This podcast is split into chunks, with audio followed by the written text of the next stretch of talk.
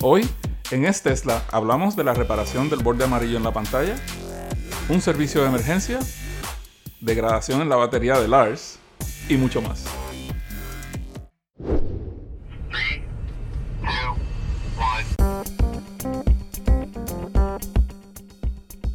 Bienvenido al episodio 16 de Es Tesla, un podcast donde propietarios y conductores de Tesla hablan de sus coches, sus experiencias, lo bueno, lo malo, pero no de toda la polémica que siempre hay alrededor de la empresa, porque realmente lo que importa son los coches, los usuarios y las experiencias. Y como suele ser habitual ya, está conmigo Rafael, pero hemos cambiado, Ignacio, por, digamos que hemos mejorado un poquito aquí. En vez de Ignacio, tenemos aquí hoy con nosotros Vanessa. Vanessa, bienvenido a Estesla. Hola, un placer estar aquí con todos vosotros. Bueno, preséntate un poquito, Vanessa. Eh, ¿Quién eres? ¿De dónde, dónde vives? ¿Y eh, qué tienes que ver con Estesla? Porque algo de relación tienes, ¿no? Sí, un poco. Bueno, pues em, me llamo Vanessa, soy de Barcelona, pero vivo en California. Y junto con Ignacio, que es mi marido, pues llevamos testletter.com. Y Ah. tengo, tengo un Model S. Muy bien. Dig- digamos que ahora sale la verdad, ¿no? Que Ignacio no tiene el Model S, el que tiene el Model S eres tú, ¿no? Bueno, nos peleamos, nos peleamos por él. Nos estaba contando Vanessa antes que antes de tener el Tesla a Ignacio no le importaba tanto conducir, pero ahora eh, el primero que llega al asiento del conductor es el que conduce, ¿no? Sí, sí, antes, antes de tener el Tesla, normalmente siempre conducía yo, a menos que estuviera cansada o algo, casi siempre conducía yo. Y desde que tenemos el Tesla, vamos, si me lo deja entre semana cuando él se va al trabajo y yo trabajo desde casa, pues sí que lo conduzco, pero si no, menos. Pues perfecto, encantado de tenerte aquí en, en el podcast y eh, mira, luego nos puedes ayudar mucho porque además hay preguntas sobre el Model S y sillas de niños y creo que tienes experiencia con ambas cosas, ¿no? Sí, perfecto. Perfecto, muy bien. Y el que sí que está aquí también, eh, Rafael. Rafael, ¿qué tal estás ahí en Florida? Bien, bien, Lars, ¿cómo están ustedes? Bienvenido, Vanessa. Muy bien. ¿Y sigue, sigue el calor ahí? ¿Sigue los huracanes? ¿Cómo están las cosas ahí en Florida, Rafael? Está bastante tranquilo. Ahora mismo, como siempre, en esta época hay mucha lluvia, mucha lluvia, para y vuelve. Y... Pero nada, todo bajo control. ¿Y tienes oportunidad de sacar el Model S, digo el Model 3, y hacer viajes? Pues sí, mañana salgo para California, desde Vale. Florida. ¿Qué distancia hay hasta California? Eh, mi destino está a 2.750 millas de mi casa. 2.700 millas. ¿Y ida y vuelta son más de 5.000 millas entonces? Oh, sí, van a ser por lo menos 6.000 el, el ida y vuelta. 10.000 kilómetros entonces. ¿Y en cuánto tiempo eh, piensas hacer ese viaje?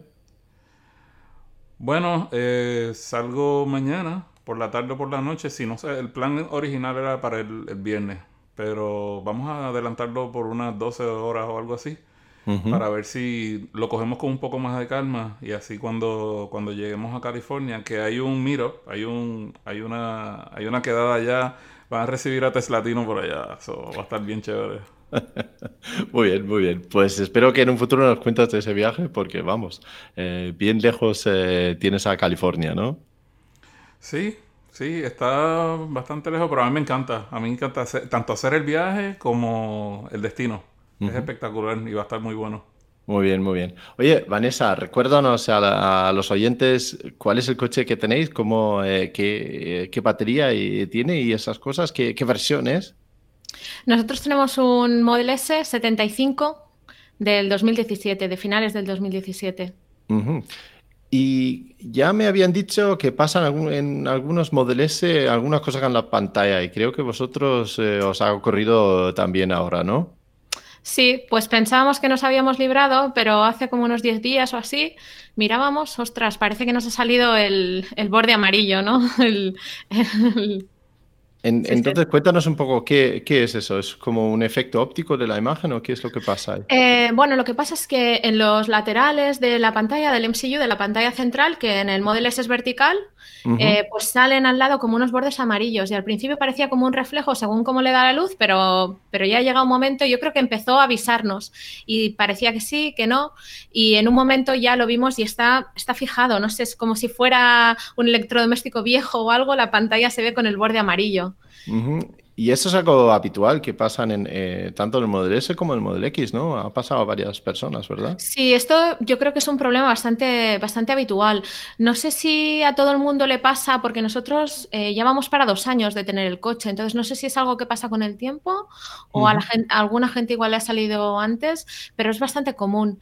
Y que yo sepa, antes eh, reemplazaban la, la, pantalla entera, pero, pero dejaron de hacer esto. Ahora tienen una, herramienta eh, con ultravioleta y, te, lo pasan por encima y lo, lo solucionan. Y esto hemos visto algunos, bueno, lo hemos visto por, internet, yo no he visto ninguno físicamente, pero sí que he visto algunos, las fotos del antes y el después arregladas con esta herramienta.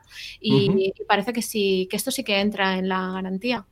Entonces, eh, descubrís los bordes amarillos y pedís cita en el Service Center y cómo ha, cómo ha sido ese proceso. Pues pedimos la cita, eh, la pedimos por, a través de la, de la, aplicación móvil, no tuvimos ni que llamar ni que hablar con nadie. Y nos dieron cita para dentro de seis días, que, que es voy, voy, el viernes, este viernes, o sea, en un par de días. Eh, la semana que viene Ignacio os puede contar a ver qué ha pasado. Eh, pero sí, vamos en un par de días. Estuvo súper bien porque, bueno, la visita para seis días, que es un tiempo razonable. Y, eso, bueno, yo personalmente que me gusta hablar poco por teléfono y eso, interactuar, pues lo reservamos y ya está. Y entonces hace un par de días recibimos una notificación que nos decía que, que no sabían seguro si recibirían la herramienta para poder hacer el arreglo. Entonces, em, si no la reciben, yo me imagino que cancelarán la cita esto también lo hemos oído por ahí de gente que a última hora cancelan la cita. En teoría, mañana nos tienen que llamar y decir si sí o si no. Pero de todas formas eh, es, un, es un error de, estética, por así decirlo, ¿no? No es algo que impide el funcionamiento del vehículo bajo ningún concepto, por lo que si lo retrasan un día o una semana tampoco es el fin del mundo, ¿no? No, no, no, que va, funciona. Bueno, hay una cosa que no funciona, no tenemos Netflix. no, pero...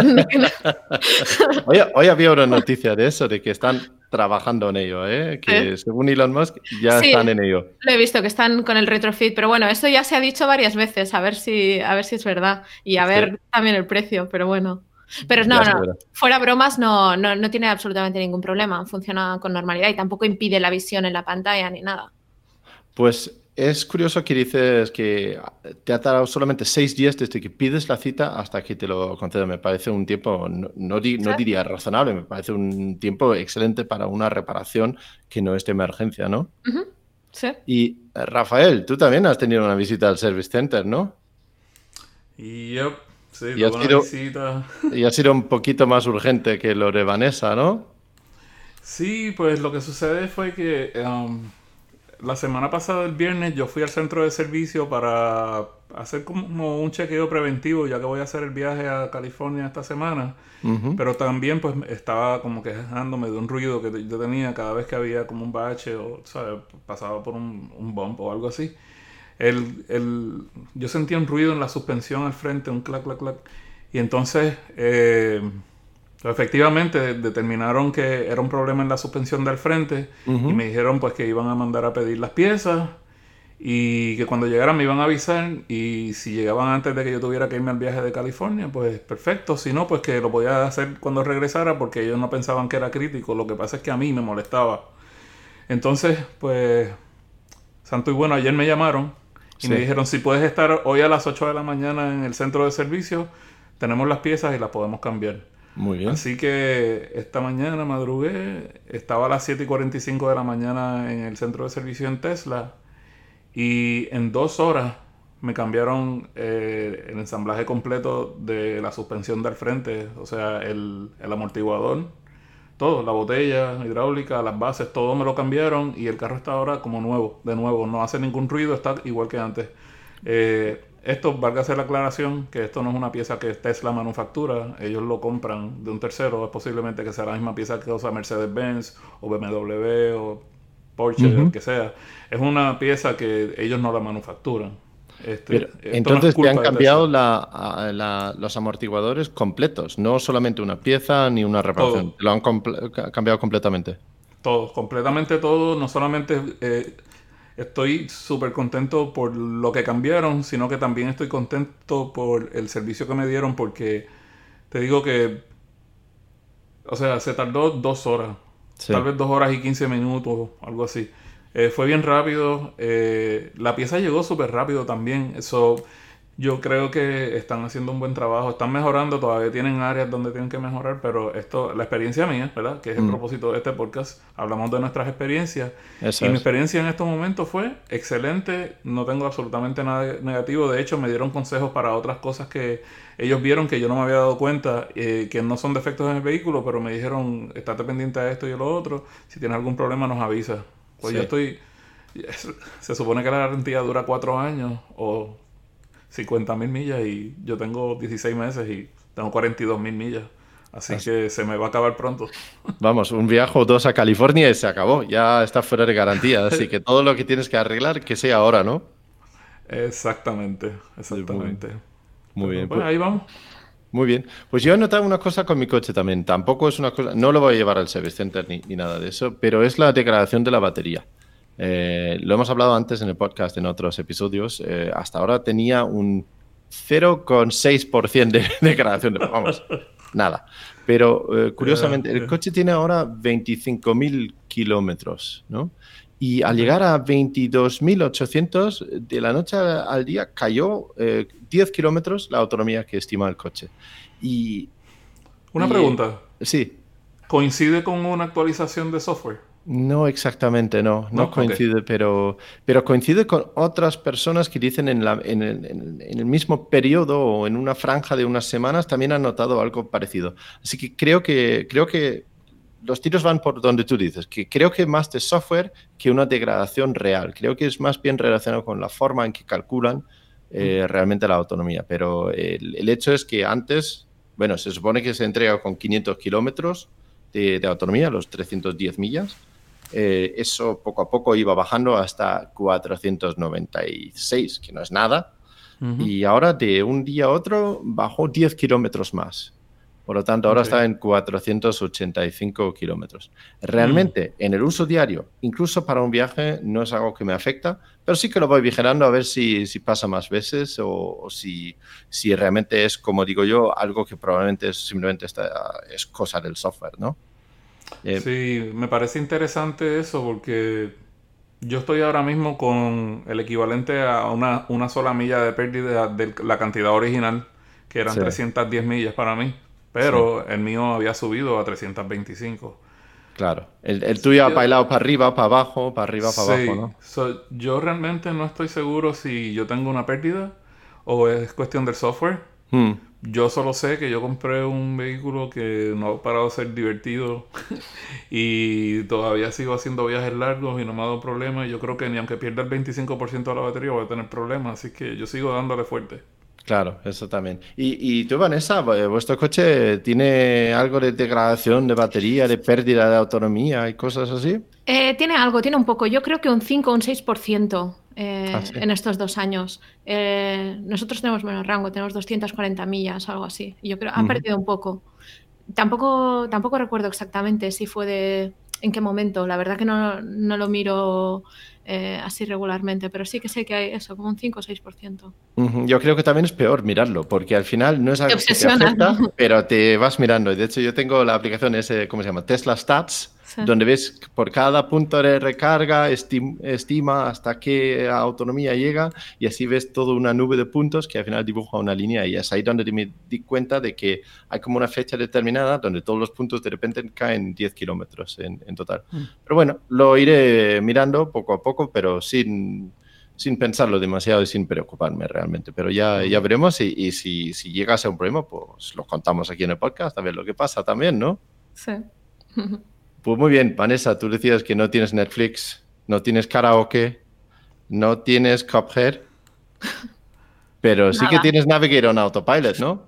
Tengo Navigator Autopilot y la verdad que estoy súper contenta porque eh, yo no lo utilizaba mucho. Eh, util- seguía utilizando el Autopilot, pero Navigator Autopilot lo había puesto alguna vez y me parecía muy brusco y la verdad que yo también cojo el coche para trayectos cortos y tal y no, no me salía cuenta entre entrar a la autopista, salir y tal. Y bueno, de- después de la última actualización de la versión 10, eh, Ujú. pues he notado un cambio brutal. Creo que ya lo comentasteis la semana pasada, ¿no? Tampoco me voy a repetir mucho, pero, pero sí se nota un cambio brutal. Y entonces he dicho, uy, lo voy a dejar. Y, nada, súper bien, muy contenta. Es, mucho más smooth, es mucho más suave en hacer los cambios y tal. Y con las nuevas visualizaciones y todo está muy bien. Pero bueno, una cosa un poco, un poco tonta que me ha pasado es que yo seguía utilizando, sabéis que en el, en el Model S eh, la confirmación, yo lo tengo todavía con confirmación, eh, no, no, lo tengo automático. Y sabéis que la confirmación del autopilot... Eh, bueno, en el, eh, vosotros lo hacéis con, creo que solo con el, con el intermitente, ¿verdad? Y solo lo tienes que hacer la confirmación y luego el intermitente se va solo, ¿no? Eh, el autopilot aquí antes, eh, pues tienes que hacer la confirmación del cambio de carril y luego tienes que quitar el intermitente. Pues en el Navigator Autopilot yo seguía haciendo lo mismo y un día Ignacio me dice, ¿qué haces? ¿Por qué le das al intermitente? ¿Por qué no le das a la palanca del autopilot para confirmar y ya no te tienes que preocupar? Y yo ah. dije, a ver, y le di y pensé, ostras, esto es otra cosa. Y claro, ahora lo estoy utilizando todo el día. Es un poco tonto, que seguramente todo el mundo sabe, pero yo no lo sabía porque no lo usaba nunca y, vamos, me ha hecho un cambio brutal y estoy súper contenta. Pues es curioso, porque es un detallito pequeñito la diferencia, porque la diferencia es que en el Model S y el Model X la palanca de cambios se queda fijo. Si tú lo pones a la izquierda, se queda fijo. Y en cambio en el Model 3 es como en los BMWs, que por mucho que lo subes o bajas, al soltar la palanca, la palanca vuelve, al centro, ¿no? Entonces, sí, sí, entiendo que esa, esa pequeña detalle significa que tú tienes que interactuar mucho menos con el coche para, para manejarlo a diario, ¿no? Claro, sí, porque tú le das a la... O sea, te, dice, ¿quieres cambiarte de carril? Entonces tú le dices que sí y ya no te tienes que preocupar. Cuando puede cambiarse, se cambia. Cuando se cambia, luego se quita el intermitente y todo. De la otra manera, tenías que poner intermitente y luego quitar el intermitente otra vez. Cuando dices y le dices que sí, ¿cómo, cómo afirmas al coche que quieres cambiar el, eh, con, la palanca, la misma palanca que utilizas para activar el autopilot, pues es la ah. misma palanca que utilizas para... Y la misma que utilizas, bueno, tiene como una ruedecita, es una palanca, si le das doble clic, activas el autopilot y... Bueno, sí, o el Navigator en Autopilot, depende de lo que tengas configurado. Y luego tiene una ruedecita para saber la distancia de los coches de delante y de detrás que quieres mantener, que lo puedes mantener más cerca más lejos con la rueda. Cuando el coche pide un cambio, le doy un clic. Ajá, ¿Mm? no sabía yo que funcionaba así. Eso es bastante distinto a cómo funciona en el, en el Model 3, ¿no? Claro, en el Model 3 es con el intermitente, ¿no? Eso es siempre, siempre así. Curioso esa diferencia, desde luego. Desde luego. Em, pues una cosa que yo me he fijado en el Navigator en Autopilot es que si lo enciendes o si lo prendes mientras estás en el carril a la izquierda, lo primero que pide es cambiar a la derecha para luego volver a la izquierda. Imaginemos que estamos en un sitio con mucho tráfico, ¿no? Y eh, pues yo directamente me pongo a la izquierda, me pongo a, 120 kilómetros por hora, a la derecha tengo tráfico. Pero el coche dice, pues para seguir la ruta ponte en el carril del centro, a pesar de que ese carril va demasiado lento. Pues le hago caso, le cambio el carril y cuando está en el carril en el centro dice, venga, vale, vamos a adelantar y volvemos a la izquierda. Así que si hay que ponerlo, ahora me he dado cuenta de que es mejor si lo, si lo entiendes, si no estás a la izquierda de todo, porque si no, al final vas ahí bailando en carriles eh, de todo tipo. Qué curioso. Mm. Sí, hay, hay, hay, curioso, hay cosas curiosas así que todavía, todavía hace. Me pregunto si será lo mismo aquí, que las, que las autopistas son mucho más anchas y tienen más carriles. Eh, porque, mm. porque claramente no, no, sería igual de eficiente. No sé, lo voy a probar a ver. Mm, pruébalo, pruébalo a ver. Bueno, eh, pues aquí en este Tesla también eh, nos gusta la participación de los oyentes. Nos gusta que nos llamáis, que nos grabáis un audio, que nos lo mandes por el móvil y que es tan sencillo como grabar un audio con el móvil, mandarlo a hola.estesla.com, es-tesla.com. Y esta semana hemos llegado a un récord. Siete llamadas nos ha llegado. Y es, vamos, fantástico, genial, porque me encanta escuchar las voces, o nos encanta escuchar las voces de la gente distinta, de experiencias distintas, positivas, negativas, sorprendentes, lo que, lo que os interesa. Y además, eh, algunos habéis llamado para corregirnos cosas que hemos dicho, y mejor todavía, porque nosotros nos equivocamos, eh, pero aquí tenemos todos los oyentes para ayudarnos.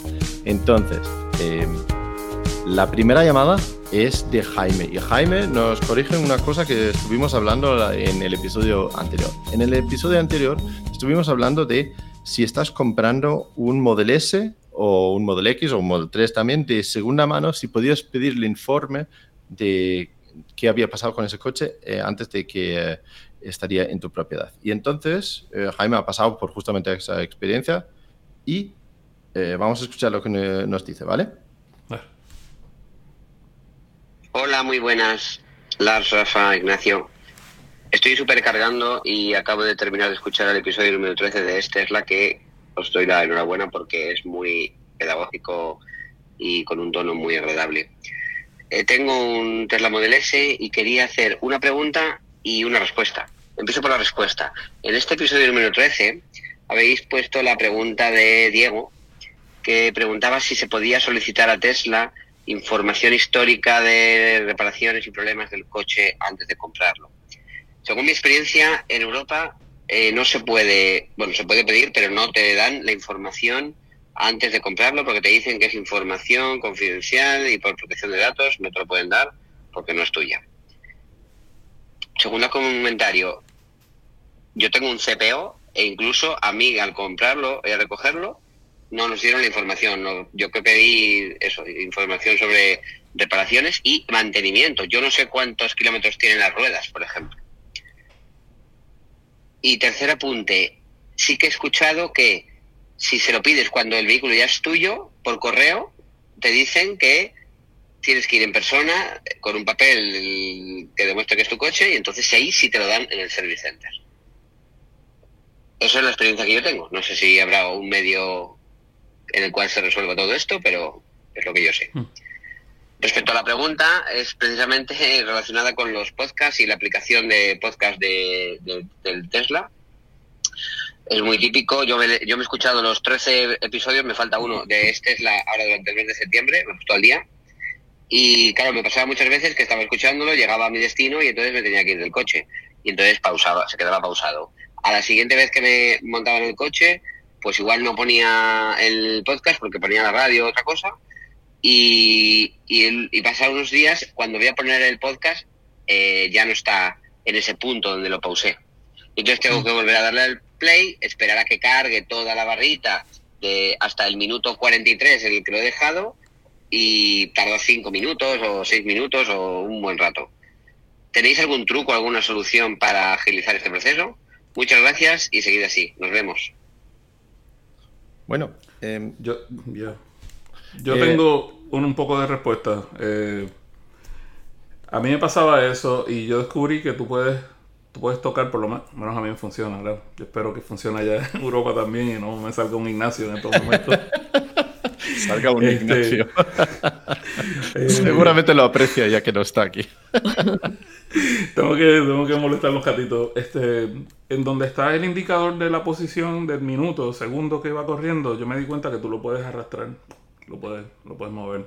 Si quieres adelantarlo a la mitad o el sitio que, si tú recuerdas por qué minuto ibas, lo puedes hacer. Estoy de acuerdo, si ya cambiaste a escuchar radio o alguna otra cosa y vuelves al mismo, no siempre continúa donde estaba. A mí me ha pasado que algunas veces funciona. Yo creo que eso está completamente fuera del control de, de Tesla. Yo creo que eso es más la aplicación que uno está usando yo creo que estamos hablando de la aplicación de podcast en TuneIn, por lo menos en el Model 3, y yo me he dado cuenta que esas aplicaciones no funcionan igual en todos los, los Tesla. Así que Vanessa tiene un Model S, tú tienes el mismo Model 3 que yo, bueno, performance, pero el mismo coche, no sé si tú tienes la misma experiencia. Vanessa, ¿vosotros escucháis podcast a través de la aplicación de Tesla en el coche? Eh, lo tenemos, mm, la verdad que yo personalmente no, no suelo escuchar, así que no sé, no sé muy bien cómo funciona. Eh, mm. yo creo que sí que puedes hacer eso, lo que pasa es que si es como Slacker, bueno, en Slacker no se podía hacer, pero, pero suele ser lento. Yo entiendo que lo que está, lo que está diciendo es que es, que es lento. Em, el, comportamiento, el comportamiento acá es, eh, yo, yo usaba los dos, tiene un botón de 15 segundos creo, o 10, hacia adelante o hacia atrás y eso como que a veces funciona, a veces no. Pero me di pues cuenta que el, arrastrar con la mano así con el dedo, el, es más rápido. El, indicador es más rápido. Pues sí, eh, Jaime tiene razón. Muchas veces pierde la posición en un podcast y la verdad es que es bastante molesto, sobre todo si escuchas un podcast largo como este hoy, que seguramente va a ser bien largo. Eh, yo estaba escuchando el podcast de Joe Rogan, que a veces son tres horas, por lo tanto lo escucho a cachos y luego lo tengo que recuperar donde, donde lo dejaba, ¿no? Em, y a veces pierde la posición. Y eh, como dice Rafael, en vez de ir 15 segundos en 15 segundos, pa, pa, pa, pa, pa, que puede ser eterno si tienes que avanzar dos horas, pues puedes arrastrarlo. Pero ten cuidado, porque tienes que cargar el podcast y mira eh, la barrita de carga, porque si tú lo adelantas, si tú lo arrastras hasta el final del podcast o hasta el final de donde haya cargado, salta al siguiente episodio. Por lo tanto, lo único correcto para mí para hacer es entender el capítulo donde lo dejé, esperar a que se cargue entera y luego usar eso de arrastrarlo. Pero es, es lo único que, he visto yo. Y, sí que, que, creo que Tesla debería eh, mejorar eh, la aplicación de podcast, porque es una cosa cada vez más común y, cada vez más utilizado y sustituye ya en muchos aspectos lo que es la radio típica, ¿no? Sí. Yo, yo, tengo un pequeño truco. Eh, tampoco es que lo mejore muchísimo, pero te evita la espera. Y es utilizarlo a través de Spotify. Eh, aunque Spotify en Tesla no soporta podcast, tú lo que sí que puedes hacer es loguearte en el Tesla con la misma cuenta que te logueas desde tu móvil, entonces desde el móvil darle al play. utilizas el coche como un speaker.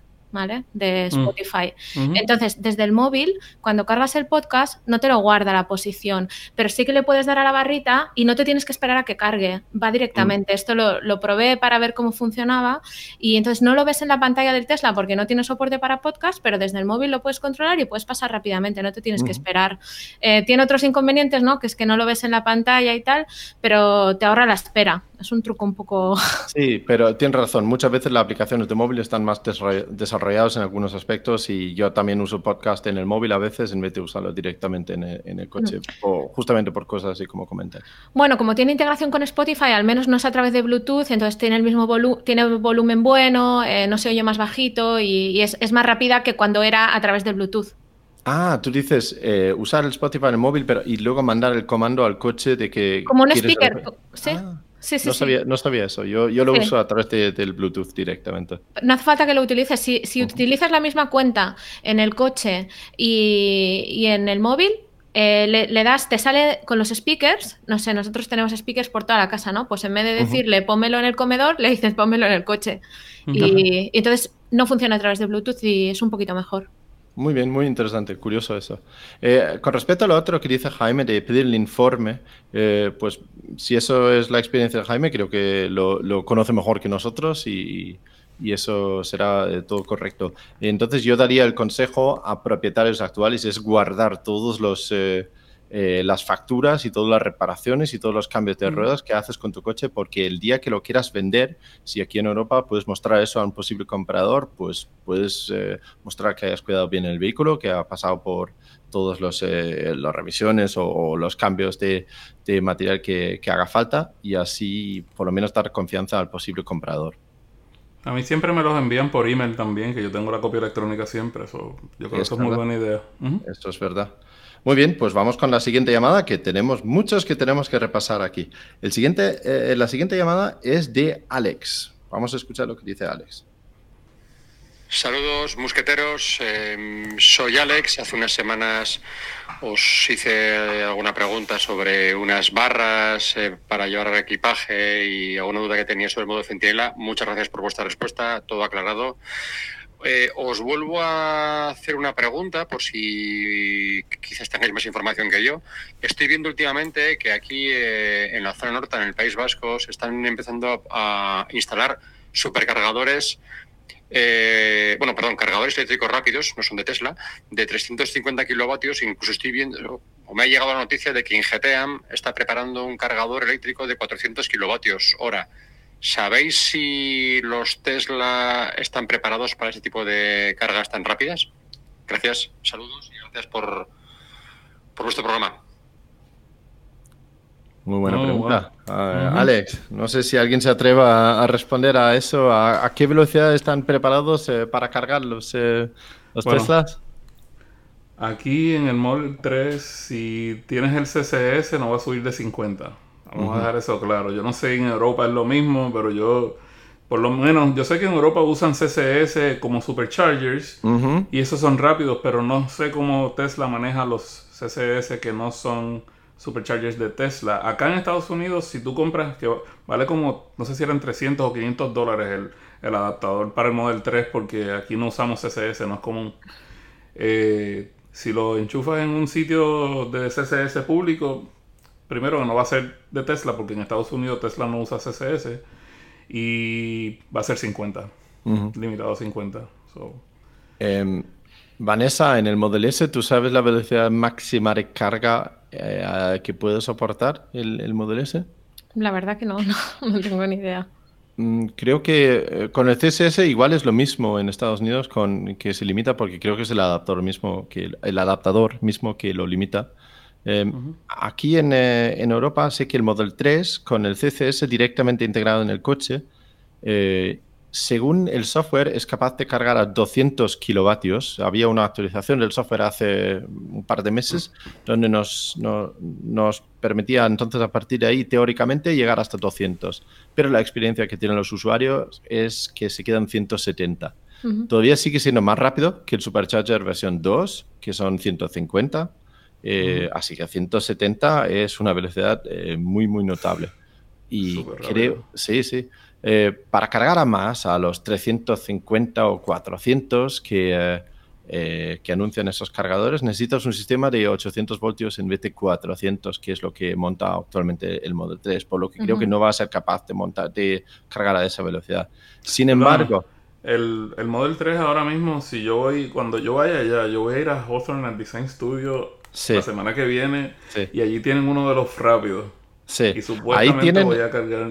Ahí tienen la versión 3 de los Superchargers que carga a 250. 250, ok. 250, pero estos cargadores de los que estamos hablando llegan hasta 350 y hasta 400. Pero realmente no hay ni un solo vehículo eh, que te puedes comprar que es capaz de cargar a esa velocidad. Creo que teóricamente el más rápido es el Porsche Taycan con 270 kilovatios. Pero eso, incluso eso, es teórico todavía y no creo que ninguno, sí, no creo que ninguna lo ha conseguido todavía. Em, por lo que yo creo que I mean, eso está buenísimo, eh, pero a la hora de la verdad, si tu coche tiene la capacidad de cargar esa velocidad, tú no tienes ningún problema con viajar, porque eso es rápido, pero rápido, aunque sea la mitad de eso, es rápido, es bien rápido. Yo creo que hasta los 150 que tenemos ahora no es la limitación para viajar y el Model S, un Model S comprado ahora en 2019, eh, puede cargar eh, teóricamente a un máximo de 200 en la Superchargers versión 3 no sé el tuyo, Vanessa, de 2017, la verdad es que no, no lo sé. No, yo, yo creo que el nuestro no.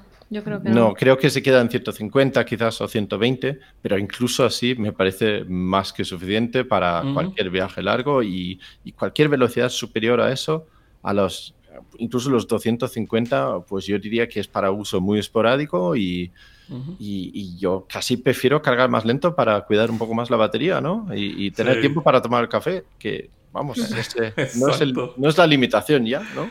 yo, vamos a ver cómo. Yo voy a documentar este viaje un poquito diferente. Ahora mismo todavía yo no he publicado el video mío del viaje a Canadá, pero este el trabajo no me lo ha permitido y estoy todavía trabajando con, con ese video. Pero eh, esta vez yo creo que va a ser diferente porque creo que hay unos cargadores nuevos por ahí en mi ruta que creo que van a estar bien interesantes. Vamos a ver. Pues si no me equivoco, eh, Rafael, van a poner un Supercharger versión 3 ahí mismo, eh, cerca de Miami o algo así, ¿verdad? No, es como a cuatro horas al norte de aquí, pero yo voy para allá tan pronto lo instalen. Ya, no tengo duda ninguna que para ti cuatro horas en el coche no es nada, ¿no? eso sí, eso es un viaje corto. Eso es un viaje corto muy fácil de hacer. Muy bien, muy bien. Pues Alex, espero que esa respuesta eh, te haya ayudado un poquito. La siguiente pregunta viene de Xavi. Vamos a ver. Hola, muy buenas a los tres y enhorabuena por el podcast y también por los canales de YouTube respectivamente y, la newsletter. La verdad es que los sigo a los tres y son, son muy interesantes. Eh, bueno, mi pregunta es la siguiente. Yo hasta ahora estaba bastante convencido de adquirir un Model 3 porque bueno me encajaba por tanto por precio como porque consideraba que era el coche pues adecuado para mí. Y bueno, ahora me he encontrado con una pequeña disyuntiva, digamos, porque bueno, a mi mujer eh, le gusta más el Model S. Y resulta pues que nosotros tenemos dos niños que son aún pequeños que usan las sillitas. Y lo que ocurre es que, claro, eh, nos interesa poder tener esa plaza extra, digamos, que tiene el Model S Es decir, que detrás son tres plazas eh, reales, ¿no? Entonces, un poquito mis, mi duda va encarada de la siguiente manera. Sé que actualmente el Model 3, pues digamos que es el más avanzado tecnológicamente, ¿no? En, en bastantes cosas. Y quería saber, pues realmente si las velocidades de carga que tiene actualmente el Model S, si llegan a ser o llegan a ser las mismas que el Model el Model 3 y respecto al, a la versión esta 2019 de gran autonomía del Model S, eh, si sabéis más o menos de, de alguien que, que lo tenga y que y cuál es la autonomía real que llegan a, a tener, ¿no? Ya sé que la WTP eh, son 610 kilómetros y que la EPA pues eh, calcula sobre unos 530, si no recuerdo mal, o no, 560, algo así. Eh, pero bueno, me gustaría ver si, si sabéis de alguien, ¿no? Que, que, lo tenga y que lo pueda confirmar, o si vosotros mismos ya lo sabéis. Eh, pues nada, eso es todo y muchas gracias por, por este formato y seguro por contestar la pregunta. Muy bien, aquí tenemos que pasar la palabra a Vanessa, porque tú eres la que tiene la experiencia real con el, el Model S, ¿no? Eh, ¿Qué tal anda de espacio atrás con las sillas de lo, los niños y, y en comparación? Um, a ver, sí que lo de la plaza extra tampoco diría que es una plaza extra real. Para un viaje relativamente corto, una hora, dos horas, depende de, de, los anchos de las sillas también. Nosotros tenemos dos sillas y sí que detrás se puede sentar otra persona, pero, pero para hacer un viaje largo, la verdad que no lo recomendaría, eh, porque te queda un poco estrecho. A ver, si es alguien pequeñito o si es otro niño un poco más alto, pues igual sí, pero, pero tampoco en cuanto a la capacidad para llevar todos los trastos de la familia y tal, nosotros tenemos dos niñas, sí, eso sí. Eh, pero eso, la, la, tercera plaza tampoco diría que es una tercera plaza real. Igual me imagino que es un poco más grande que, que en el Model 3. También es verdad que yo he visto en el Model 3 eh, meter tres sillitas detrás. Así que si, sí. caben, si caben tres sillitas, también cabe alguien apretujado igual y dos sillitas. Exacto. Yo creo que tienen que ser sillas especialmente diseñadas para que quepan tres, porque si tú pones las típicas sillas de uh, montar ahí atrás, eh, que son bastante anchos, eh, dudo mucho que entran tres de, de, talla completa en el Model 3, por lo menos, ¿no? Eh, la gran diferencia que veo yo en espacio en el Model 3 y el Model S, para mí es, es el ancho, ¿no? A la altura de hombros hay bastante más eh, anchura en, en el Model S, ¿no? Eh, sí, sí que hay un poco más, pero ya te digo, yo creo que si pones un adulto tamaño normal en un viaje largo no es cómodo eh, con, dos, con dos sillitas. Bueno, depende, uh -huh. ya te digo, depende de las sillas que tengas. Y... Pero yo, vale. yo creo que no, pero bueno. Vale. no sé, eh, vale. Y la segunda pregunta que hace es acerca de la autonomía del coche. ¿Vosotros eh, tenéis experiencia con la autonomía del coche? Eh, pregunta por el de, gran autonomía que, está en venta ahora. El, eh, no tenemos experiencia. Sí que he visto algún artículo. Eh, creo que había alguien que documentó un viaje de Fremont a Los Ángeles, ¿verdad? Que son como uh -huh. sí. 575 kilómetros, una cosa así, creo. lo tengo aquí apuntado. Y no, sí. pararon, no pararon a cargar. La, reco la, recomendación es que no subieras, no bajaras la temperatura de 22 grados y que no pasaras de 120 de 120 kilómetros por hora y, y, llegaron sin cargar, pero, pero yo no conozco a nadie personalmente. Sí, el, el, el Model S de Long Range S, el nuevo, son 370 millas o 595 kilómetros, es lo que Tesla dice. Sí. Y aparentemente todas las personas que lo han probado manejando, tú sabes, no tuvieran una carrera, este, les rinde exactamente esa distancia o más, obviamente, porque si entonces te bajas como a 10 millas por debajo del límite de velocidad, uh -huh. eh, vas a extender el, la distancia, igual que pasa con los demás. Uh -huh. este, eso es el, ese es el Model S. Y entonces el, el, el Model 3 eh, definitivamente son eh, 498 kilómetros, 310 millas. Uh -huh. los números son reales. Eh, es la, la, única respuesta que yo tengo en todas las distancias es que eh, muy buena autonomía. vale buena capacidad, ya. Me acuerdo la prueba a la que hacéis referencia que se hizo en eh, poco después de, del evento del Model Y o el mismo día casi, que era la revista Motorsport que lo hizo desde, Fremont hasta, eh, eh, hasta California, ¿no? hasta, hasta Los Ángeles. Y efectivamente midieron una autonomía que correspondiera exactamente a 600 kilómetros, aunque, no, eh, aunque no vaciaron la batería entera, y eso yendo a velocidad de autopista a 120 kilómetros por hora aproximadamente. Eh, cosa que dudo, bueno, igual tu coche, Rafael, porque tu coche es de tracción trasera, el Model 3 tracción trasera, que tiene muy buena autonomía y, la estimación que da de 300 millas es muy real. En cambio, en, el, en el mío no es nada real. Yendo a 120 no llego a 310 eh, millas o a los 500 kilómetros. Vamos, llego mucho más cerca a 400. Incluso conduciendo eh, suave eh, a 120, ¿no? entonces, hoy en día no se puede comprar el, vehículo igual que el tuyo, por lo que el, el, más cercano sería el de dual motor, el Model 3 de dual motor, eh, y creo que incluso así eh, conseguir más que 450 kilómetros reales a velocidad de autopista va a ser un logro importante. Entonces yo creo que todavía hay un salto importante en autonomía en el Model S Long Range que están haciendo ahora. Yo creo que ahí puedes eh, conseguir casi 150 kilómetros más de autonomía real en, en, autopista. Eso es lo, lo que estimo yo, sin tener el coche mismo en mano en manos propias.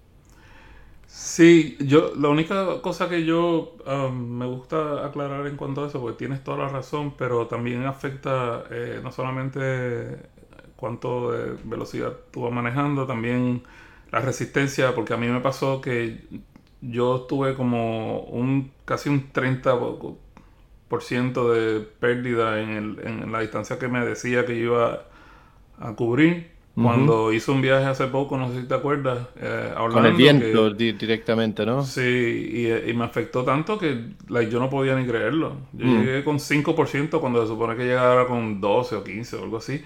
Y sin embargo, el viaje de regreso, y aquí esto es plano, esto es como un plato. Esto es como, como, como un lago sin olas ni nada. Esto es así plano, aburridísimo. Y, Pero tenéis a Disneylandia, así que no es del todo aburrido. Eso yo crecí hace tiempo.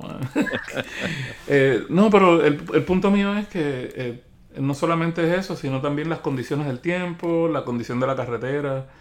Eh, hay, hay, muchas cosas que lo influencian, porque yo creo que sí, la, la eficiencia es, es menor en el que tiene dos motores, pero yo creo que si uno quiere o si uno está bajo las condiciones adecuadas, es por ejemplo alguien que vive en las montañas y termina su día arriba en la montaña, si al otro día tiene que salir, va a llegar abajo con más de lo que salió, porque la regeneración es muy buena. Uh tú sabes, los cambios de altitud y todo eso eh, tienen algo que ver. Hay muchas cosas que afluyen eh, en la autonomía del coche. Muy bien, vamos con la siguiente pregunta que es de Ricardo. A ver lo que nos pregunta Ricardo. Hola, soy Ricardo de Madrid y esta semana os traigo dos nuevas preguntas.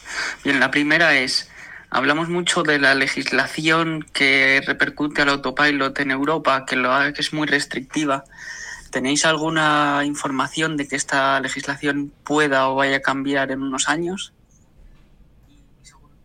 Y la segunda pregunta la voy a cortar, la voy a eh, dejar para la semana que viene, porque la segunda pregunta que tiene es acerca de electricidad puro y duro y la semana que viene voy a estar con un instalador, Manuel Amate, que eh, va a participar en el podcast y puede responder esas preguntas sobre instalación y electricidad mucho mejor y con mucho más conocimiento que por lo menos que yo puedo hacerlo.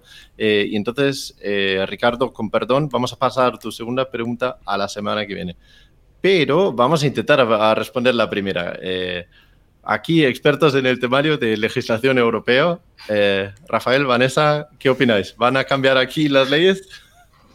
Yo lo único que puedo decir es lo que Elon ha dicho, que está trabajando con los reguladores, pero yo de ahí para abajo no sé nada.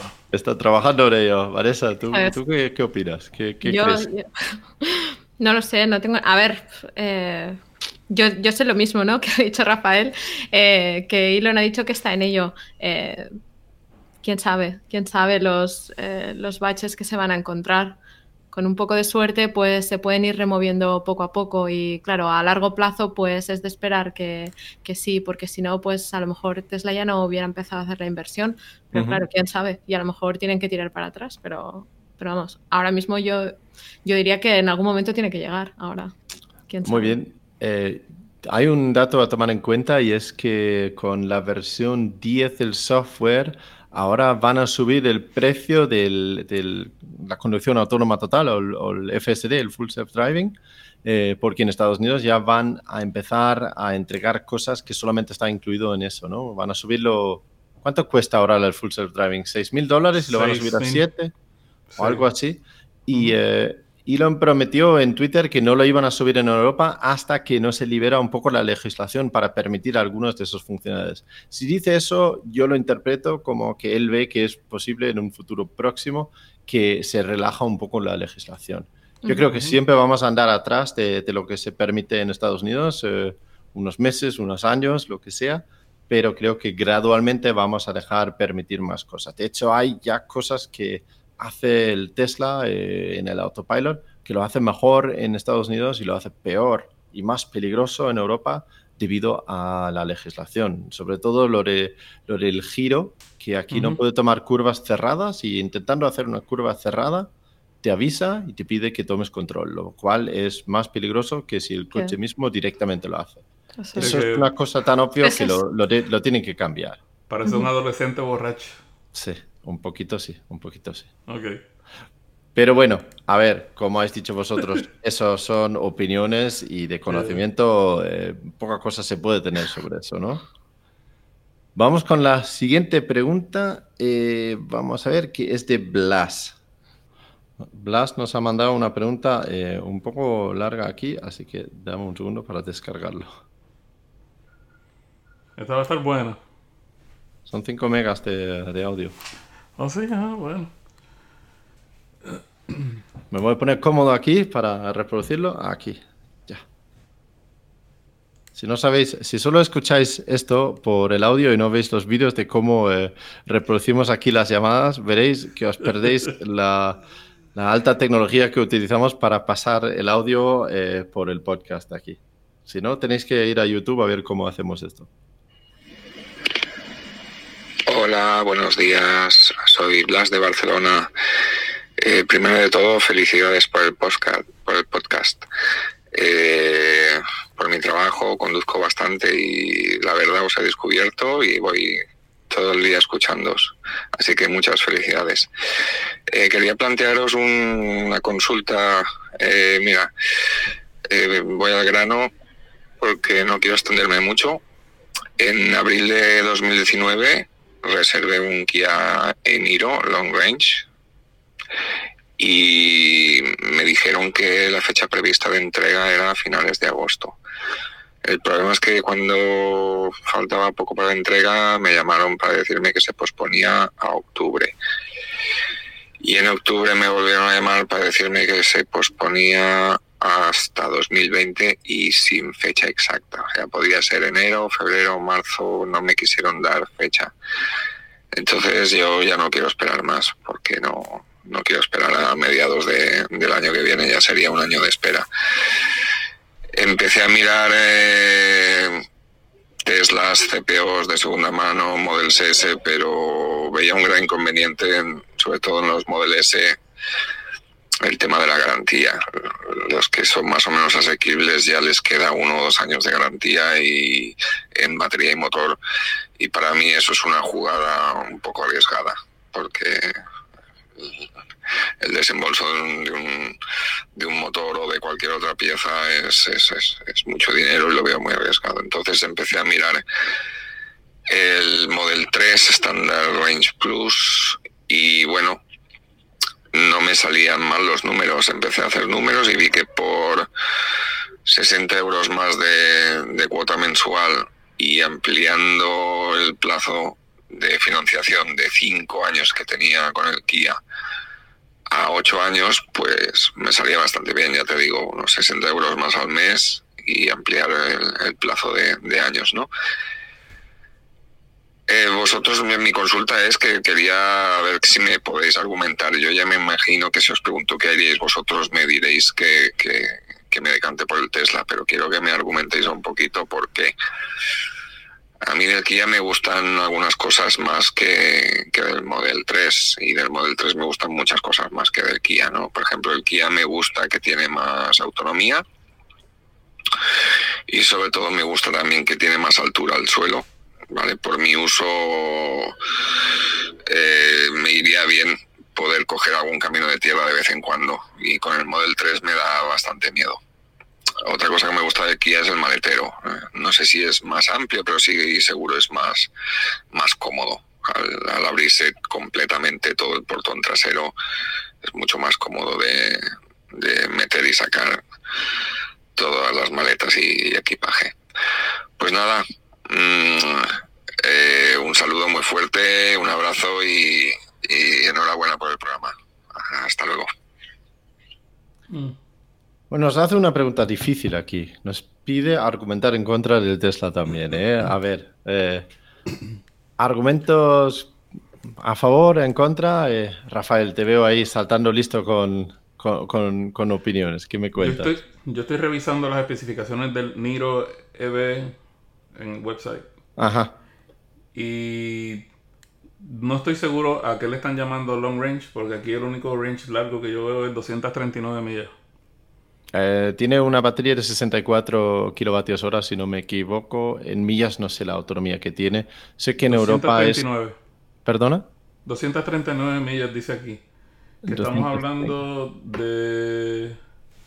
Esos son 384 kilómetros. Eso... Esto es el VLTP. Eh, no, eso es el EPA de Estados Unidos, eh, por supuesto. Eh, creo Sí, que la correcto. autonomía aquí es cerca de 500 kilómetros en el VLTP. Ok. Pero como bien dices, creo que ah, si tiene diferencia de autonomía con el Tesla, mm, la diferencia va a ser poca.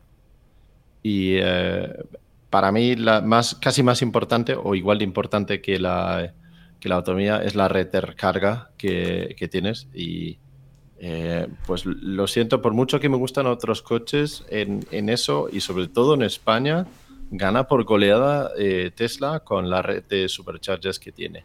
Incluso con los superchargers hay sitios en España donde podía mejorar bastante, pero nada que ver con otras redes que hay. Por, lo que para mí eso es la diferencia fundamental y, y más gorda que hay entre cualquier vehículo eléctrico y, y un Tesla. Es la red de supercargadores que tenemos. Sí, yo, yo estoy totalmente de acuerdo. De hecho, iba, iba a comentar lo mismo. Que, que más que la diferencia que pueda haber, que no sé cuánta es, pero, pero en todo caso tampoco va a ser enorme, la clave para mí es eh, el acceso a la carga rápida. Mm. Eh, al- y claro, con eso no, no puedes competir, ¿no? Es difícil. Bueno, es difícil. sí, pero no solamente eso. I mean, yo sé, nosotros aquí somos fanáticos de Tesla, pero yo estoy siendo bien imparcial, estoy haciendo todo lo posible.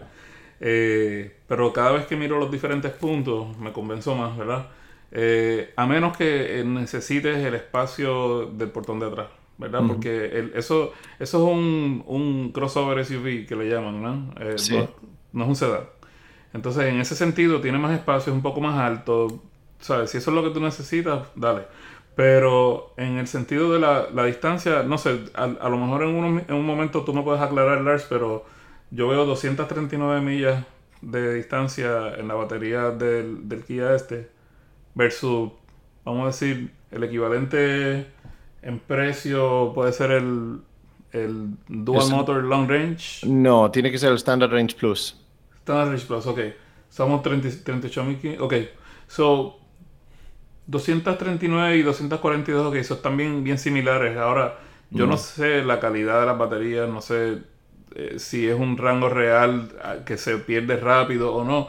Pero yo, en mi caso, en mi caso, el- la tecnología.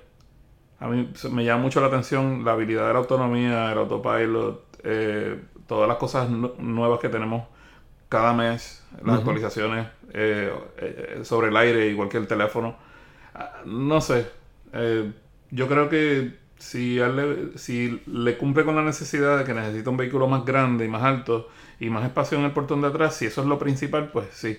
Porque si maneja, digamos, ni la mitad de ese range, de esa distancia, día a día, y lo puede cargar en su casa y no necesita ni el network de superchargers, ni necesita carga rápida en la casa más de lo que, de lo que le pueden dar, pues el Kia. Pero si no son esas tres cosas, creo que dije, el, para mí, mi opinión sería el, Tesla.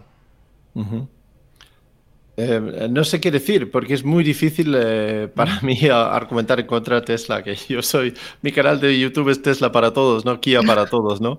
Eh, así que no, es, no hay forma de ser imparcial cuando me piden eso, pero me, gusta el, me gusta el Kia como marca, tanto Kia como Hyundai, creo que están de, de las dos marcas que más hacen por la movilidad eléctrica fuera de, fuera de Tesla. Y, y, me gustan esos coches. Y sí que es cierto, estuve en un Kia Niro y por práctico, por alto, por meter cosas en el maletero, el, Kia gana, es más grande en ese sentido.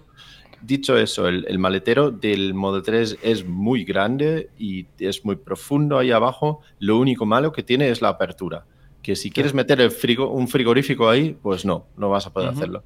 Pero yo he, montado eh, mi bicicleta de, de, cross ahí dentro, o el mountain bike, y cabe perfectamente con los, eh, con los asientos tumbados. Entonces, es difícil porque depende de cada caso y cada uso que va a darle, pero eh, puntos a favor que tiene Tesla para mí, que no tiene ningún otro, lo que ya hemos dicho es, son los supercargadores, las actualizaciones por software que vienen por internet, que cada, cada vez que viene una cosa nueva es como Navidad, es un regalito, ¿no? Eh, la seguridad, el autopilot, a pesar de todo lo que se oye, la verdad es que es un sistema maravilloso para seguridad. Em, tiene, tiene la deportividad y todo eso si se aprecia eso. ¿no? Si ya quieres un coche para ir por el campo más alto y eso, pues el Niro. Pero mira, yo creo que Blas nos ha llamado a nosotros para convencerle de que compre el Model 3, no para, que, eh, no para otra cosa. Me parece oír que tenía algunas cosas que le convencen del Kia y muchas que le convencen del Model 3, si no me equivoco, ¿no? Y, quizás es por algo, ¿no? yo, a ver, con el Model 3 va a estar contento, eso, eso, eso creo que puedo casi garantizar. Yo, tengo una conocida en España que se acabó comprando el, no por ir en contra de Tesla, yo también creo, eh, que se acabó comprando el Kia Niro. Estaba, estaba intentando comprar un Tesla, bueno, estaba valorando, ¿no? Ella tenía claro que quería que fuera eléctrico y ella tiene dos perros muy grandes, mm, me dijo. Yo no los conozco personalmente los perros. Y eso es lo que decías tú, ¿no, Rafael? Básicamente se acabó comprando el Kia porque la diferencia de precio era demasiado grande y su mayor eh, necesidad que quería cubrir era eh, la comodidad para, los perros. Y, comparaba el X, ¿no? Para ella, ella, no comparaba el Model 3 ni el, ni el Model S, era el X o el Kia Niro. Y claro, me dijo que la diferencia de precio es tan grande que para ella era muy claro, al final se acabó comprando el Kia. Muy eh, bien. Y pues ella tiene acceso a cargador en casa y eso, entonces... Eh, entonces, nuestro consejo es comparte el Tesla, al menos que necesitas el espacio, el espacio de verdad, de verdad, ¿no? Eso, eso, en eso podemos estar de acuerdo, ¿no? Muy bien. Pues vamos con la última llamada, que es de Pepe. Y eh, es un poco largo porque, más que una pregunta, eh, nos cuenta una historia, pero me parece interesante lo que, lo que nos cuenta. Uy, también hay que descargarlo aquí. Vamos a ver lo que nos cuenta ahora. Hola, soy Pepe de Madrid. Saludos a todos los componentes de Tesla. Lo primero agradecer a Lars que me diera una vuelta hace dos sábados en su, en su coche y bueno, solo puedo decir que fue alucinante. Y bueno, quería haceros una pregunta y luego comentaros una experiencia que me ha, me ha ocurrido eh, con este mundo de Tesla. La pregunta es cuándo creéis que llegará el Model 3 de 40.000 euros, dólares a Europa. Lars me dijo que nunca, o quizás cuando haya una fábrica en Europa. Y bueno, espero que sea antes. Eh, bueno, yo creo que ese, que ese modelo revolucionaría, pues bueno, los precios de todos los demás vehículos, porque no puede ser que un, un Kia o un Hyundai Kona con 400 kilómetros de autonomía cueste 38.000 euros. Yo creo que no es posible. que cueste prácticamente lo mismo que ese Tesla que de momento no ha venido, no ha venido aquí a Europa. Y bueno, eh, y la experiencia que me ha ocurrido ha sido que, bueno, pues tengo muchísimas ganas de tener un Tesla y evidentemente nuevo, pues me cuesta, me costaría mucho trabajo tenerlo, aunque he visto que hay CPOs desde 50.000 euros en Tesla España. Pero bueno, miré en la página Autoscout 24 y bueno, y vi un Model 3 por 35.000 euros. Esto fue en septiembre, principios de septiembre. Empecé a intercambiar correos con un comercial español que supuestamente trabajaba en Alemania y el coche venía de Noruega por impagos, en fin. Ya hablé con él, le dije, bueno, hablé por todo por mail. Le dije que, que bueno, pues que un coche que venía de fuera de la Unión Europea tenía que pagar como un 30% de impuestos. Me dijo que todo estaba incluido y bueno, me comentó que ya tenía que ingresar el dinero para reservarlo y tal. Hablé con Alan Fuertes de Tesla Import porque yo no, no podía hacer los trámites. Ir a Alemania por él sí, pero hacer los trámites no. Me dijo que era un timo, un engaño, así que me olvidé del asunto. Y eh, bueno, hace poco, hace dos semanas, vi la pestaña del navegador del PC que estaba Autoscout 24, pinché en ella y cambié a Alemania por España por hacer algo, ¿no? por entretenerme. Y cuál no fue mi sorpresa cuando veo un Model 3 blanco por 32.200 euros. Digo, bueno, cada vez están más baratos, lo van a regalar. eh, dejé mi correo, mi teléfono, nadie se puso en contacto conmigo y llamé bastantes veces y nadie, siempre saltaba el contestador. Por eso, bueno, pues con eso, con esto os quiero decir que, bueno, que seáis prudentes, que aunque tengáis tantas ganas como yo de, tener un, un Model 3, que no ingreséis dinero hasta que no estéis muy seguros. Y yo creo que bueno, que la mejor opción desde luego, es confiar en alguna empresa de, española de importación, si es que lo traéis de fuera de, de, España, si viene de algún país de la Unión, Europea. Y, bueno, y, y si es de España, pues bueno, pues lo mismo, ¿no? Que una empresa que te dé una cierta seguridad, que puedas ver el coche, no sé. Bueno, pues nada, un saludo, hasta luego. Bueno, una llamada un, poco larga, pero sí que me parecía interesante. Eh, lo primero que pregunto, ¿cuándo llega el SR a España? Eh, yo le di mi opinión en ese aspecto y prefiero eh, casi tirar por lo negativo para que la gente se quede positivamente sorprendido algún día si es que cambia eso, pero yo, no le veo llegando a, España nunca porque creo que eh, lo venden en Estados Unidos, no sé ni siquiera si lo venden en Canadá, pero no lo venden ni en la página web, hay que hacer el pedido por teléfono. Eh, no sé, ¿qué opináis? El detalle es que por dos o tres mil más te sacas el plus. hay gente que no está comprando el standard range simplemente porque el impacto es muy mínimo y, te da otras cosas que, no va a tener nunca el standard range, ¿verdad? Pero en España hay más diferencia, ¿no? De precio. Sí, eso es, justamente. En España hay bastante diferencia. El standard range plus sale aquí por 48.000 euros, que son eh, casi 60.000 dólares. El standard range plus es bastante más caro. Y todo el mundo aquí soñaba con el Tesla Standard Range, que en Estados Unidos sabemos que costaba 35 mil dólares añadimos los gastos, el IVA y esas cositas y veíamos un, un standard range en España alrededor de 40 mil dólares, 40 eh, mil mm. euros, ¿no? Sí, pero la realidad es que el Tesla Model 3 más barato ahora vale unos 10 mil euros más de lo, de lo que esa gente había previsto. Y eso, sí, estoy de acuerdo con Pepe, que es una pena y hay, hay mucha gente que estaba esperando que ese coche llega algún día o no, no sé, ¿cómo lo veis? Yo creo que cuando lo estén produciendo en Europa, que yo creo que tú lo mencionaste también, es posible, o no sé si fue Pepe que lo dijo, mm. eh, yo creo que tienen que producirlo localmente para eliminar un montón de los, de los gastos que hay, pero eh, la diferencia, si la diferencia es muy alta, ya tú sabes lo que va a pasar. Sí. Sí, yo también creo que si, si algún día hay una fábrica en Europa, pues a lo mejor eh, hay opciones más asequibles. No sé si exactamente este modelo o no, eh, u otro equivalente, pero...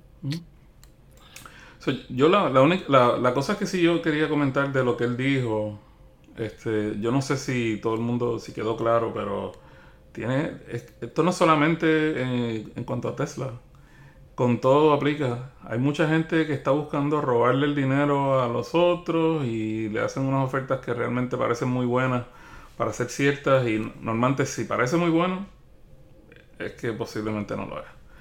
Que sea algo eh, demasiado bueno para ser verdad es probablemente porque no es verdad, es lo que dices, ¿no? Exacto, gracias. Eh, yo sí, tengan mucho cuidado, este, trabajen. Ahora mismo la, la realidad es que la única opción la mejor opción de comprar un Tesla es directamente con Tesla. Eh, si no es nuevo de paquete, como uno dice, pues que sea eh, certificado, ¿no? El CPO. También aquí en España hay algunas empresas que se dedican a importar eh, Teslas de, o eléctricos en general de otros países europeos. Yo conozco dos que yo puedo decir que son de confianza y que no van a timar y que, que hacen bien su trabajo. Y uno es el que él menciona que se llama Tesla Import y su página es teslaimport.es y, les conoce, yo les conozco personalmente y estoy seguro de que hacen un buen labor y, todo honrado. Por supuesto, tiene un coste importar un coche, pero te pueden buscar una oferta o solucionarte un problema, eso sí. Eh, y otro es, son dos personas eh, que, que, importan también vehículos eléctricos y los revenden en España y la página web se llama quierouneléctrico.com y es eh, Juan... Juan Grande se llama el que, el que se encarga de eso y es un, señor honrado también que no, vas a tener ningún problema eh, si lo haces a través de una de esas dos empresas. Seguramente hay más que no conozco, pero a través de esas dos empresas vas a poder hacerlo sin problemas, por supuesto, con un pequeño sobrecoste. Muy bien. ¿Ok? Em, no sé si tenemos algo más a añadir a eso, pero ya, vamos, ha sido récord de llamadas de, oyentes y me parece, me parece genial. Eh, más llamadas para la semana que viene, por favor. Y como he dicho antes, el domingo voy a estar grabando un episodio junto con Manuel Amate, que sabe absolutamente todo lo que hay que saber sobre instalaciones eléctricas, sobre placas solares, sobre cargadores, sobre todo tipo de, electricidad. Así que si tenéis preguntas específicas sobre eso, mándanoslo eh, grabando un audio con el móvil y mándalo por email a hola.estesla.com y es es-tesla.com. Con eso ya hemos llegado a la siguiente sección del podcast, que es el truco de la semana. Eh, Vanessa, tú como eh, eh, como invitado especial, por así decirlo, eh, cuéntanos, ¿qué, truco tienes aquí? A ver, mi truco es de Spotify, en realidad no es, de, tanto de Tesla o de utilizar Spotify. Eh, bueno, yo estaba súper emocionada con la actualización y tener Spotify en el coche, así que estaba un poco monotemática, pido perdón. bueno, en, en, Europa no sé si esto va a ser muy truco porque la gente ya está más acostumbrada a utilizar Spotify, pero aquí no tanto. Entonces, una cosa que, eh, ¿qué pasa con Spotify? Es que si tú utilizas la misma cuenta desde diferentes sitios, eh, se separa, ¿no? Por ejemplo, si tienes la cuenta en el coche, alguien coge el coche y tú estás en casa y pones Spotify en casa, os estaréis peleando por reproducir si utilizas la misma cuenta.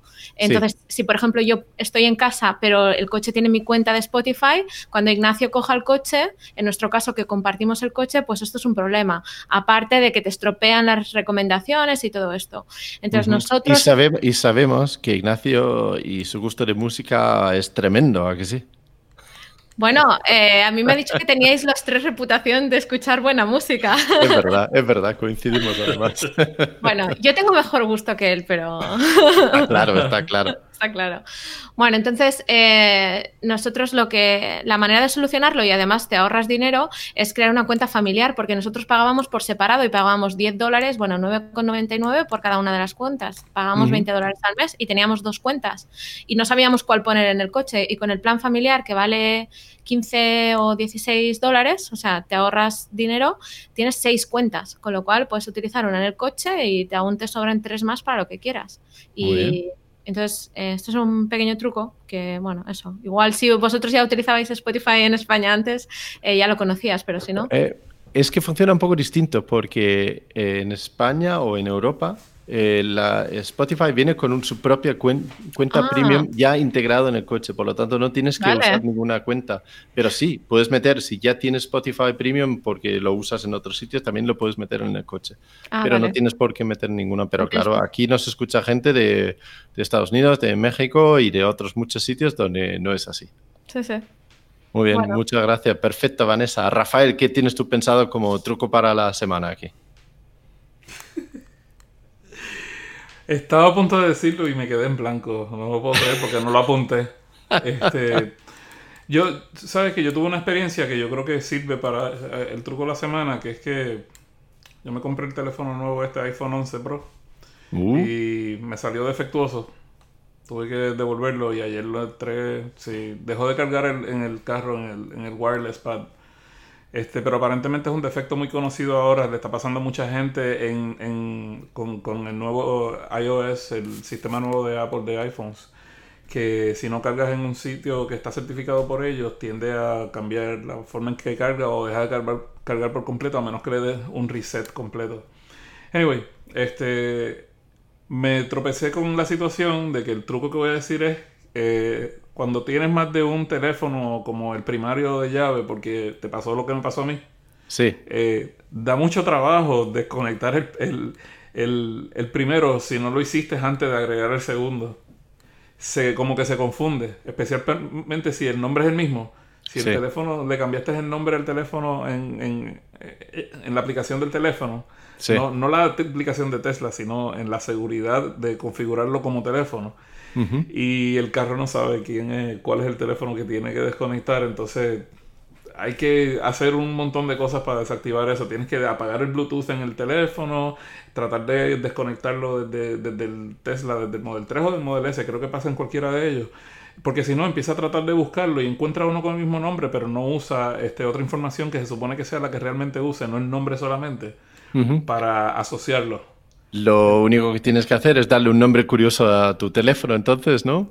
Pues, es como- yo hice eso, pero sin embargo, o sea, terminé teniendo los nombres, el nuevo nombre que le di, aparentemente no estaba funcionando porque tenía conflicto con, con el nombre estándar del teléfono que ya yo lo había configurado. Es todo un, se vuelve un rollo. La cosa Entonces, es que tengas eh, cuidado. tu, tu truco de la semana es... Perdona, tu truco de la semana entonces es no cambiar de móvil No porque es un lío con el coche, ¿no? No, el, tru- el- so, el truco mío es que si vas a hacer eso, antes de que te pongas a conectar el nuevo, Sí. asegúrate de eliminar por completo el otro antes de que salgas de él, porque si no vas a tener problemas. Ok, muy bien, Listo, muy bien. ya. No, vale. Pues mi truco es un truco que lo voy a robar de Ignacio. Vamos, totalmente robado y no está aquí para defenderse, así que lo siento, Ignacio. Pero el truco es importante y es puntual, porque ya con la versión 10 tenemos el Tesla Theater, donde sale YouTube y Netflix, y para los americanos el Hulu. Y a, a mucha gente le sale en blanco. Esa pantalla directamente está en blanca, ¿no? No se ve ningún icono para reproducir ningún vídeo. Y no sé cómo lo ha descubierto Ignacio, o no sé si lo descubriste tú también, eh, Vanessa, pero el truco para evitar eso es renombrar tu coche. Si tu coche tiene un nombre que tiene tildes, diéresis o otro símbolo fuera de los caracteres normales, es decir, A, B, C y 0 a 9, ¿no? Si se llama algo con tilde, algo con ñ, algo con diéresis, no funciona el Tesla Theater. Renombra tu coche, llámale algo sencillo y ya funciona, ya no hay problema. Ni siquiera tienes que reiniciar el coche ni nada, simplemente renombrándolo. Y ya, si quieres darle un buen nombre, llámale Patsy, P-A-T-S-Y, y mira lo que pasa cuando lo hacéis. ¿Lo probaste? Lo probé, lo probé. No sé. Nosotros también lo probamos. Sí, me Dejamos pegué un poco descubra. susto además. Sí. está bueno, está bueno. Muy bien, yo creo que esto es eh, todo para esta semana. Quería agradecer mucho a los oyentes todas las eh, preguntas y los comentarios que nos mandan, porque la verdad es que nos da una, una vidilla al podcast. Y a la vez también eh, agradecer a Vanessa mucho haber participado, de verdad, la primera mujer que participa en el podcast entre todos los que llaman y todos los que están aquí, de verdad. En las llamadas también, ¿eh? Sí, sí, de las llamadas y todo. No puede ser, necesitamos eh, más voces distintas y necesitamos más mujeres que participan aquí. Así que muchísimas gracias, Vanessa, te, lo agradezco, te lo agradecemos enormemente. No, gracias a vosotros por invitarme y a ver si se animan más mujeres. Eso es, eso es. Algún día nos van a echar a nosotros y a hacerlo solo las mujeres un podcast aquí. Si la gente quiere contactar contigo, Vanessa, ¿dónde lo pueden hacer? Bueno, pues también a, través de tesletter.com, por Twitter, eh, también tenemos una cuenta, yo llevo la cuenta de Instagram eh, de Tesletter y si no, pues a vanessa.tesletter.com. Perfecto. Y Rafael, eh, ¿dónde puede la gente encontrarte a ti? Ah, como siempre en Teslatino o Teslatino Español en YouTube, pero esta semana, si estás en California, en la ciudad de Los Ángeles o en Hawthorne, Voy a estar por allá de paseo, este, salgo este viernes y me pueden ver por allá en persona. El domingo tenemos una quedada sorpresa que nos van a recibir allá en la ciudad de Anaheim. So, si quieres saber algo más de eso, eh, puedes comunicar directo conmigo en, Twitter, eh, Teslatino. Muy bien, perfecto. Y si alguien quiere contactar conmigo, lo puede hacer a través de YouTube o a través de Twitter, eh, buscando Tesla para todos. Eh, lo último que quería decir es, si no estás suscrito al podcast, dale en el botón de suscribir para que te descargue automáticamente los nuevos episodios eh, si utilizas el móvil. Nos puedes encontrar en todas las plataformas, desde Spotify, Tuning, eh, hasta YouTube, Anchor, muchísimas distintas plataformas para, para podcast. Da casi igual qué aplicación usas, intentamos estar ahí. Y con eso hablamos pues este domingo desde Granada. Gracias, hasta luego. Chao.